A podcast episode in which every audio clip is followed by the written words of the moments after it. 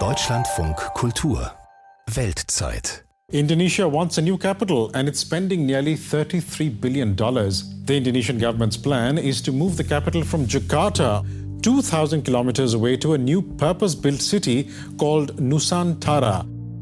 Da stockt der Nachrichtenmoderator ein wenig, als diese Meldung vor ein paar Monaten die Runde machte. Nusantara soll die neue Hauptstadt heißen Indonesiens. Daran können wir uns dann ab dem nächsten Jahr gewöhnen. Es soll eine CO2-neutrale Stadt werden im Osten Borneos, dort wo die Orang-Utans leben, in tropischen Regenwäldern, die es dort noch gibt. Nötig wird das Ganze, weil die scheidende Hauptstadt Jakarta, diese riesige Metropole, zunehmend vom Norden her unter Wasser steht und im eigenen Verkehr auch erstickt. Also hat Präsident Joko Widodo reagiert, die Bauarbeiten laufen und die Eröffnung soll im nächsten Jahr zu seinem Amtsabtritt erfolgen. Das 33 Milliarden Projekt Nusantara besprechen wir in dieser Folge der Weltzeit. Ich bin André Zanto, hallo und freue mich sehr, dass Christina Schott hier ist. Seit rund 25 Jahren berichtet sie aus und über Indonesien. Hallo. Hallo. Indonesien besteht ja aus 17.000 Inseln. Auf welcher wohnen Sie denn? Ich habe jetzt 20 Jahre in Yogyakarta gelebt. Das ist eine Stadt in Zentral-Java, also auf der Insel Java. Java ist die Hauptinsel. Dort leben die meisten der 270 Millionen Indonesierinnen und Indonesier, richtig? Ja, das ist richtig. Also es sind deutlich mehr als 50 Prozent, die dort leben. Zurzeit geschätzt etwa 153 Millionen Menschen.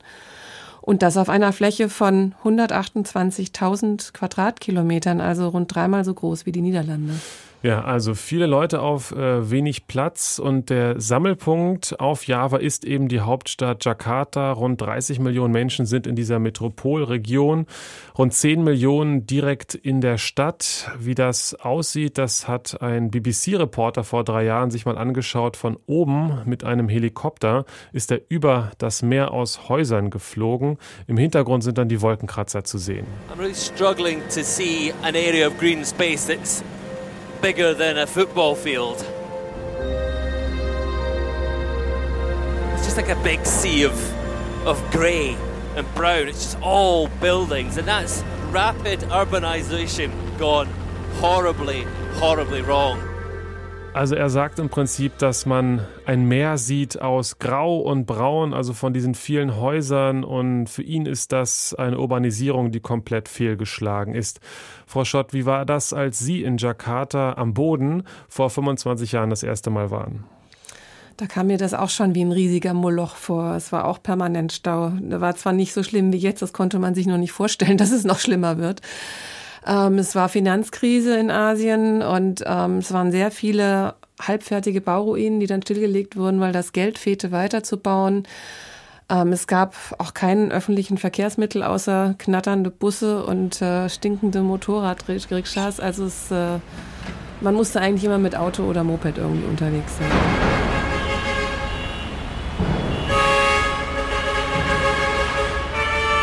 Wir hören jetzt schon, äh, wie sich der Verkehr anhört in Jakarta. Sie haben uns ein paar Eindrücke akustischer Natur mitgebracht aus der Hauptstadt Indonesiens und äh, man hört, dass es äh, viel Bewegung gibt, viele Lkw, die da auch lang düsen etc. Was hat sich denn zu heute verändert?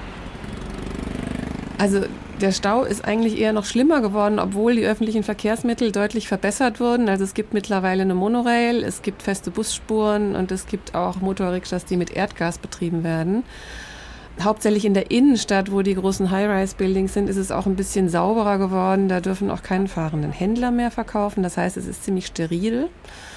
Ähm, dort gibt es sogar autofreie Sonntage. Das heißt aber, dass sich das Problem eigentlich an den Stadtrand verlagert hat. Ähm, die Grünflächen sind weitestgehend verbaut, auch die, die eigentlich offiziell hätten freigehalten werden müssen. Ähm, die Viertel im Norden nah am Meer sind immer öfter überschwemmt. Es gibt also manche Siedlungen, bei denen ist das ein Dauerzustand. Und das bedeutet, egal wo man in Jakarta ist, dass jeder Starkregen ähm, sofort eine Überschwemmung äh, bringt. Das heißt, man steckt dann mit dem Taxi fest oder mit dem Bus und muss meistens erstmal eine Weile warten, bis man wieder weiterkommt. Mhm. Ja, und das ist dann auch schon das äh, größte Problem dieser riesigen Metropole, dass sie langfristig, so sagt man es, absäuft. Sie grenzt im Norden eben ans Meer und ist bis dahin wirklich zugebaut. Das kann man sich angucken aus der Luft und der Meeresspiegel steigt eben langsam. Es gibt äh, Berechnungen dort aus äh, Indonesien, sechs Zentimeter äh, pro Jahr und es gibt eine große Betonmauer, gegen die das Wasser jetzt immer schwappt. Wir haben auch da ein paar Eindrücke mal und hören da rein.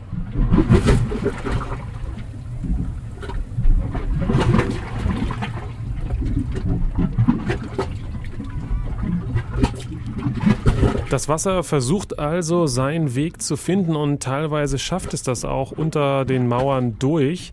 Es gibt in dem angesprochenen BBC-Video eine Szene, in der man einen Fischer sieht, der in einer vollgelaufenen Straße angelt.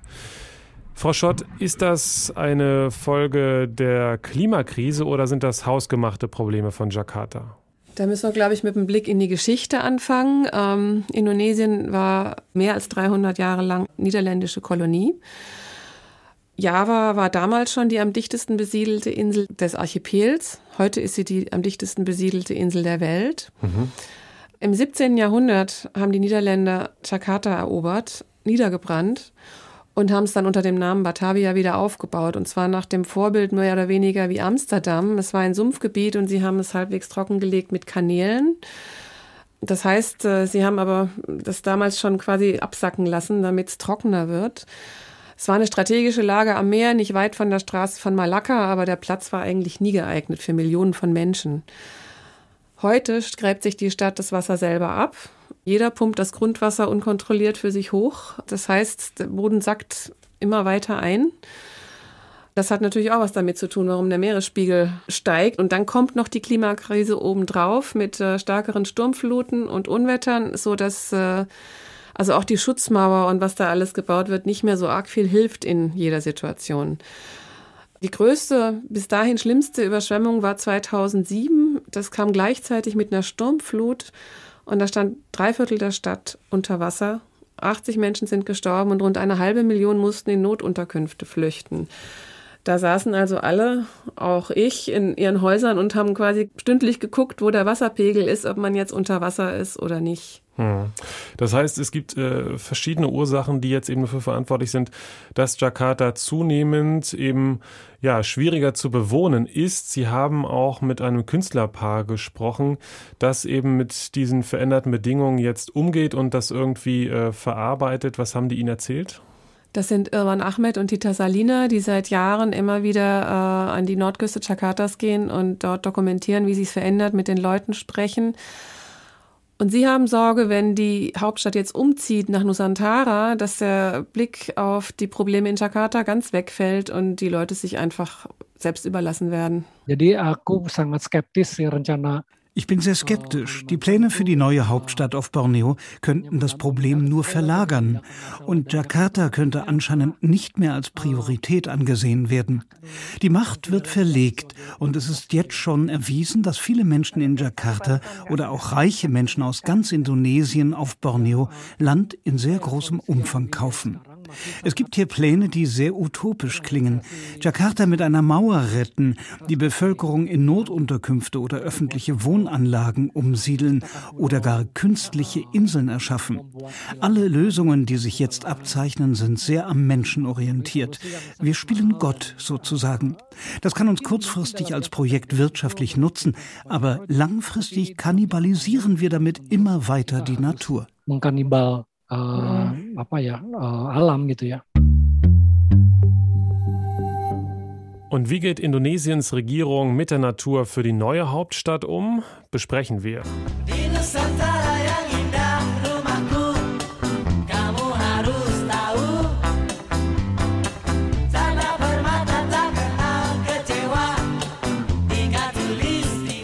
Mitgewippt hat hier Christina Schott, die lange Jahre über und aus Indonesien berichtet hat. Warum dieser Song hier auftaucht, das klären wir später gleich noch.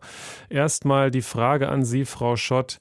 Die konkreten Pläne für die neue Hauptstadt Nusantara, die wurden ja 2019 öffentlich gemacht vom Präsidenten Joko Widodo, genannt Jokowi, bei seiner Wiederwahl. Aber es war nicht der erste Plan, richtig?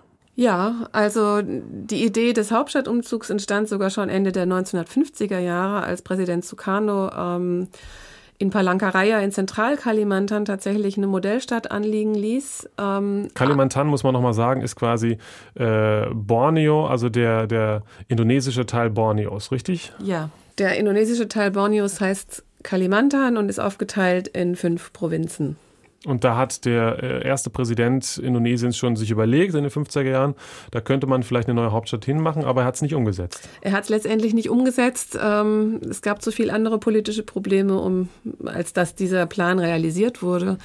Es ist zwischendurch immer mal wieder aufgegriffen worden, aber mehr als Worte kamen nicht. Und ähm, erst Joko Widodo hat das jetzt wirklich konkretisiert und will das wohl als sein Vermächtnis hinterlassen.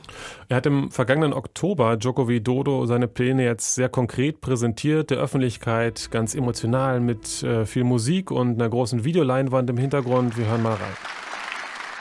Selamat datang di masa depan Indonesia. Willkommen in der Zukunft Indonesiens. Ich habe wiederholt erklärt, dass die Verlegung der Landeshauptstadt nach Nusantara nicht nur ein Umzug von Ministerialgebäuden ist. Das ist es nicht. Es ist auch nicht nur ein Umzug des Präsidentenpalastes. Auch nicht die Verlegung des Amtssitzes des Vizepräsidenten nach Nusantara. Es sind nicht die Bauten, die wir bewegen wollen, sondern die Therapie, die wir entwickeln wollen. Es ist eine neue Arbeitskultur, ein neues Selbstverständnis und die Hauptstadt Nusantara wird unsere neue wirtschaftliche Basis. Warum ist für diese neue wirtschaftliche Basis die Wahl eben auf die Nachbarinsel Borneo gefallen, auf den Osten dieser Insel, Ostkalimantan? Dazu erstmal eine kurze Einordnung von Borneo. Das ist die drittgrößte Insel der Welt. Die ist mehr als doppelt so groß wie Deutschland. Im Norden liegen Malaysia und das Sultanat Brunei. Ähm, etwa zwei Drittel gehören zu Indonesien, eben unter dem Namen Kalimantan. Die Provinz Ostkalimantan allein ist so groß wie ganz Java, hat aber nur vier Millionen Einwohner. Nochmal im Vergleich, Java hat 153 Millionen Einwohner. Da ist also sehr viel Platz für Entwicklung. Es ist in etwa die geografische Mitte des Archipels Indonesien. Die Regierung erhofft sich damit einen integrierenden Effekt, ein Zeichen zu setzen gegen diese javanische Dominanz, ähm, dass eben andere Teile Indonesiens auch noch mehr einbezogen werden. Dann ist ein wichtiger Punkt, dass diese Gegend wenig gefährdet ist durch Naturkatastrophen. Das ist kein Erdbebengebiet, keine Vulkane. Der Ort liegt nicht direkt am Meer, also ist auch nicht von Tsunamis stark gefährdet. Ähm, das ist in Indonesien wirklich ein wichtiger Punkt. Es ist jetzt schon äh, gut erreichbar, weil in der Nähe die Stadt Balikpapan liegt, die eine große Ölindustrie hat und ähm, einen großen Hafen und einen einigermaßen großen Flughafen, das man ausbauen könnte. Die Straße zwischen Balikpapan und der neuen Hauptstadt soll ausgebaut werden, so dass man in etwa einer Stunde dahin kommt. Ein Argument war auch, dass die Regierung angeführt hat, dass fast alle Landzertifikate geklärt seien. Da besteht allerdings ein großer Verdacht, dass das äh, vorher ein abgekartetes Spiel war und dass Geschäftsleute vorher schon Bescheid gewusst haben und sich da quasi die Konzessionen unter den Nagel gerissen haben. Hm, okay. Und äh, wie sieht es dort konkret aus im Südosten Borneos, wo diese neue Hauptstadt derzeit entsteht? Es ist sehr provinziell. Also wenn man dahin fährt, das? im Moment, da fährt man über eine holprige Landstraße und ab und zu verkauft mal jemand Obst am Straßenrand. Ähm, wenn man dann ein bisschen weiter von oben guckt, zum Beispiel mit dem Flugzeug drüber fährt, sieht man, dass fast alles nur Monokulturen sind. Also vor allem Palmöl, außerdem Kautschuk, Kakao, Pfeffer, Kokosnüsse. Also Sekundärwälder, ähm, die jetzt auch nicht ökologisch so wahnsinnig wertvoll sind. Und überall finden sich Kohleminen, teilweise große geplante und teilweise illegale, auch illegale Goldminen. Also es sieht von oben ein bisschen aus wie ein Flickenteppich. Also primärer Regenwald ist da nicht mehr wirklich. Äh das heißt, da wird auch kein Regenwald, kein tropischer Regenwald gerodet für diese neue Hauptstadt? Also für den, für den Stadtbereich nicht, nein. Für das Stadtgebiet, da ist kein originaler Regenwald mehr. Aber sind, der ist natürlich weiter im Landesinneren und die Sorge der Umweltschützer besteht, dass diese Stadt sich wahrscheinlich wie alle Städte in Indonesien irgendwann mal unkontrolliert ausbreiten wird. Und dann brauchen die Menschen Ressourcen, vor allem die am Stadtrand sind meistens nicht die reichsten. Und dass das dann doch wieder die noch vorhandenen Regenwälder gefährdet. Hm. 2045 sollen 1,9 Millionen Menschen dort leben. Ähm, das ist natürlich schon eine, eine große Anzahl äh, von Menschen. Und äh, nebenan wohnen dann äh, diese Wesen hier.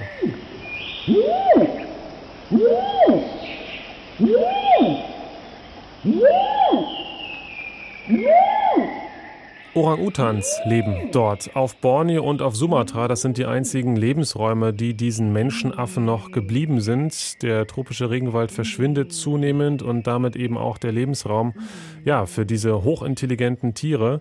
Ähm, und was jetzt die neue Hauptstadt im Osten Borneos bedeutet für die Orang-Utans, habe ich Daniel Merdes gefragt. Er ist Tierschützer und Geschäftsführer von Borneo Orang-Utan Survival Deutschland. Anfangs waren wir sehr besorgt, als wir von den Plänen für die neue Hauptstadt erfuhren. Das hat auch einen ganz äh, drastischen Grund. Unser, eins unserer zwei Rettungszentren, das heißt Samboja Lestari, befindet sich mehr oder weniger am Rand der neuen Hauptstadt. Mittlerweile durch enge Zusammenarbeit mit der Forstbehörde sind wir sehr hoffnungsfroh. Das heißt, unser Rettungszentrum wird in den grünen Gürtel der neuen Hauptstadt integriert. Mit der Hoffnung für uns, dass sogar Vorteile entstehen und Synergien, je mehr Menschen auf einen Ort blicken, desto größer der Fokus auf den Impact unserer Arbeit und auf die Notwendigkeit von Biodiversität und Artenschutz. Daniel Merdes, Geschäftsführer von Borneo Orang-Utang Survival Deutschland, ist also durchaus optimistisch angesichts der größeren Öffentlichkeit künftig für die Orang-Utans. Er hat mir noch gesagt, dass viel wichtiger jetzt in Zukunft sei, die verbliebenen Urwälder im Inneren von Borneo besser zu vernetzen, Wildtierkorridore einzurichten, damit die verbliebenen Tiere dort ja auch miteinander interagieren können, nicht in Isolation leben. Frau Schott, was zieht dann eigentlich genau um von Jakarta nach Borneo nächstes Jahr? Also es soll umziehen die Regierung, die Spitzen von Militär und Polizei, auch die ausländischen Botschaften sollten nach Wunsch der indonesischen Regierung umziehen. Das Finanz- und Wirtschaftszentrum sowie das kulturelle Zentrum soll aber erstmal weiterhin in Jakarta bleiben. Und deswegen fürchten Kritiker, dass diese Stadt Nusantara sehr steril wird, also nur ein Verwaltungssitz, so ähnlich wie äh, Brasilia in Brasilien oder Naypyidaw in Myanmar. Und auch die meisten Beamten, die jetzt davon betroffen sind, die umziehen sollen, die haben überhaupt keine Lust darauf. Das heißt, es wird äh, so sein, dass die ihre Familien und ihre Wohnsitze in Jakarta belassen und dann quasi pendeln und sich dort hm. Wohnungen nehmen, so ähnlich wie Abgeordnete des Bundestags okay. in Berlin. Bisher sind auch die Ausländer wenig interessiert, also die ja vor allem wegen der Wirtschaft da sind, ähm, umzuziehen. Das ist noch zu weit weg, zu weit ab vom Schuss. Hm, kann ich mir vorstellen. Aber es soll ja äh, langfristig da viel passieren. Es soll eine Smart City werden. Äh, so ist zumindest die Schlagzeile. Was steckt dann dahinter? Also die Regierung hat ihre Pläne vorgestellt im Oktober 2022, sehr bombastisch mit äh, großen Videoanimationen. Das sah alles sehr toll aus, sehr futuristisch. Es ist umweltfreundliche Architektur angekündigt mit viel Grün. Alles soll mit erneuerbaren Energien betrieben werden. 80 Prozent des äh, Transports sollen über öffentliche Verkehrsmittel und Fahrradwege geschehen. Das ist aber, also wer Jakarta kennt und wer die indonesische Bürokratie kennt, weiß, dass das eher fraglich ist, ob sich jetzt indonesische Spitzenbeamte dazu herablassen, mit der U-Bahn zu fahren oder mit dem Fahrrad zu fahren. Und ähm, es sind neue Industrien geplant, zum Beispiel die Montage von Solaranlagen oder Elektroscooter. Das ist aber wirklich noch Zukunftsmusik. Das wird jetzt nicht so schnell passieren. Ähm, der Strom wird zunächst durch Gas gedeckt werden, erst später dann mit Solar- und Wasserkraft. Das muss alles erst noch gebaut werden. Aber weil der jetzige Präsident Joko Widodo Ende 2024 abtreten muss, ähm, nach seiner zweiten Amtsperiode, wird das sehr durchgedrückt, dass es bis dahin schon erste Behörden gibt, die er einweihen kann, um das eben als sein Vermächtnis zu hinterlassen. Und das wird nicht genügend Zeit, um diese ganze Versorgung aufzubauen. Das heißt, der Strom und die ganze Energie wird erstmal von der Kohle gedeckt werden, die dort reichlich vorhanden ist. Hm. Die Hälfte der indonesischen Kohleproduktion kommt aus Ostkalimantan. Okay.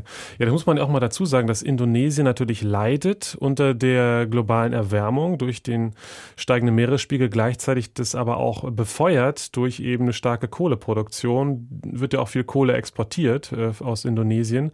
Ähm, wenn man sich jetzt vorstellt, dass diese neue Hauptstadt äh, CO2-neutral sein soll bis 2045, ist es natürlich ein sehr ambitioniertes Ziel. Bisher haben Sie geschildert, äh, ist noch gar kein erneuerbarer Strom in dem Ausmaß da. Woran liegt denn das, wenn man sich trotzdem so ambitionierte Ziele setzt? Der Bau der Hauptstadt ist nicht das einzige Problem. Äh, das wird die Klimakrise wahrscheinlich äh, nicht sehr verstärken im Verhältnis zu dem, was sonst in Indonesien geschieht. Die Abholzung der Regenwälder für Palmöl zum Beispiel oder eben der verstärkte Export von Abbau von Kohle und äh, Abbau von Nickel und anderen Rohstoffen, die überall auf der Welt gerne gekauft werden. Ähm, es wird aber auch davon abhängen, wie die Finanzierung der Hauptstadt läuft. Äh, bisher ist da noch ein großes Loch. Also all die Pläne sind ja nur umsetzbar, wenn das Geld da ist und es gibt Investoren, die abgesprungen ist, sind. Vielleicht aber auch mal ein positiver Gedanke, wenn die Hauptstadt dort in Kalimantan sitzt, also auf Borneo, wo Primärregenwälder noch wichtig sind. Ähm, vielleicht wird dann auch mal mehr der Blickwinkel dahin gewendet und der Fokus darauf gewendet, äh, dass die Leute hinschauen, dass vielleicht auch die Welt mehr hinschaut, was da passiert.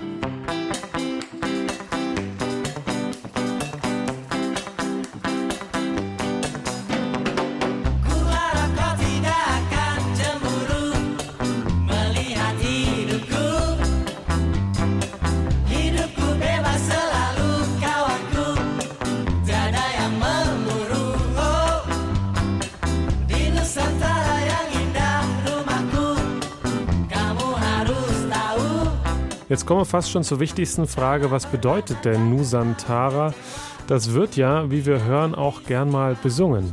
Nusantara ist einfach das indonesische Wort für Archipel und äh, wird gern als poetische Bezeichnung für das Land genommen. Und äh, in dem Fall ist es in dem Song Nusantara meine Heimat sozusagen. Der wird jetzt besungen von äh, einer, einer Gruppe aus den äh, 70er Jahren, so eine Art Schlagerband, kann man sagen, in Indonesien. Ja, das ist eine, eine Kult-Schlagerband und äh, es gibt inzwischen viele junge Leute, die quasi Coverbands davon. Die ursprüngliche Band hieß? Kuss Plus. Und die neue, die es jetzt quasi gecovert hat? Der Kuss. Die haben wir jetzt gerade gehört. Das ist quasi so eine Art. Ähm, Titelsong, könnte man sagen, für die neue Hauptstadt und für das Vermächtnis von Joko Widodo, genannt Jokowi, richtig? Ja, er möchte unbedingt vor seinem Abtritt Ende 2024 dort was einweihen und das quasi damit in die Geschichtsbücher eingehen. Geplant ist, dass bis Ende 24 das Parlament, Arbeiterwohnungen und ein Wasserdamm fertiggestellt sind, außerdem die Hauptmoschee und der Präsidentenpalast, der in Form eines Garudas äh, gebaut werden soll. Was ist ein Garuda? Das ist der Wappenvogel. Indonesiens, ein Fabelwesen, das einem Adler ähnlich ist. Mhm. Jetzt tritt äh, Widodo nach äh, zehn Jahren ab. Was würden Sie ihm attestieren? Was hat er geleistet für das Land? Also er hat sich als Erneuerer und äh, Reformator präsentiert. Das hat nicht ganz so geklappt in manchen Teilen, aber schon. Also er hat die Digitalisierung der Bürokratie oder die Modernisierung der Bürokratie stark vorangetrieben. Ähm, der Ausbau der Infrastruktur ähm, ist auch deutlich spürbar. Was nicht so gut funktioniert hat, ist die Modernisierung der Gesellschaft. Also es war angekündigt, äh, Menschenrechtsverbrechen aufzuarbeiten, zum Beispiel, was bisher nicht passiert ist. Es gab jetzt vor kurzem eine Entschuldigung, aber das äh, also wird keine weiteren Folgen haben, voraussichtlich. Er wollte sich auch für den Klimaschutz einsetzen. Das ist aber letztendlich dann doch nur dort propagiert worden, wo es nutzt, um Unterstützung aus dem Ausland zu bekommen oder neue Investoren anzulocken. Also etwa beim Aufbau von Geothermalanlagen oder beim Müllrecycling und Plastikverbote in Touristengebieten wie auf der Insel Bali zum Beispiel. Also äh, wenn Verdienst und Profit ansteht, geht das definitiv immer noch vor Klimaschutz. Äh, als Beispiel, dank der Energiekrise hat Indonesien 2022 einen Rekordwert bei der Ausfuhr von Kohle erreicht, nämlich fast 50 Milliarden US-Dollar. Und äh, holzt auch weiterhin seine Wälder ab. Also es gibt da verschiedene Abkommen, unter anderem mit Norwegen, dann gibt es mal wieder positive Nachrichten, aber irgendwann kommt dann doch wieder, dass so und so viel Hektar abgeholzt worden für neue Plantagen. Es kam ja auch zuletzt Meldungen, dass in Indonesien ein neues Strafgesetzbuch eingeführt wird, das dann zum Beispiel künftig Sex vor der Ehe verbietet und andere Dinge, ja, die so eine Art Rückschritt für viele Menschen, die in Indonesien äh, leben, symbolisieren. Extremisten, so die Befürchtung, gewinnen wieder an Boden gut. Wie passt das denn zusammen mit einer neuen Hauptstadt, die ja auch so eine Art Technologie-Hub werden soll, wo man ausländische Fachkräfte anziehen will, aber gleichzeitig gesellschaftlich, so sagen Beobachter, Rückschritte erleidet derzeit? Wie wir in anderen Ländern sehen, etwa Saudi-Arabien, Katar oder auch China lassen sich neue Technologien durchaus auch mit religiösen oder autoritäten Staatssystemen verbinden und gut entwickeln.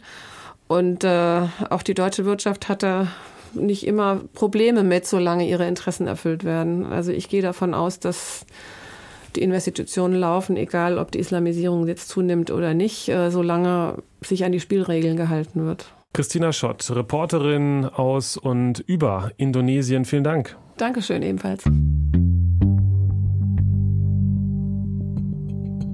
Der neue Standort für Indonesiens Hauptstadt, Nusantara, korrigiert womöglich einen alten Fehler der Niederländer. Oder es werden neue gemacht. Schauen wir uns sicherlich an in den nächsten Jahren. In der nächsten Folge hier geht es aber erstmal um Frauen, die sich gegen die Taliban wehren in Afghanistan. Ich bin André Zanto. Bis bald.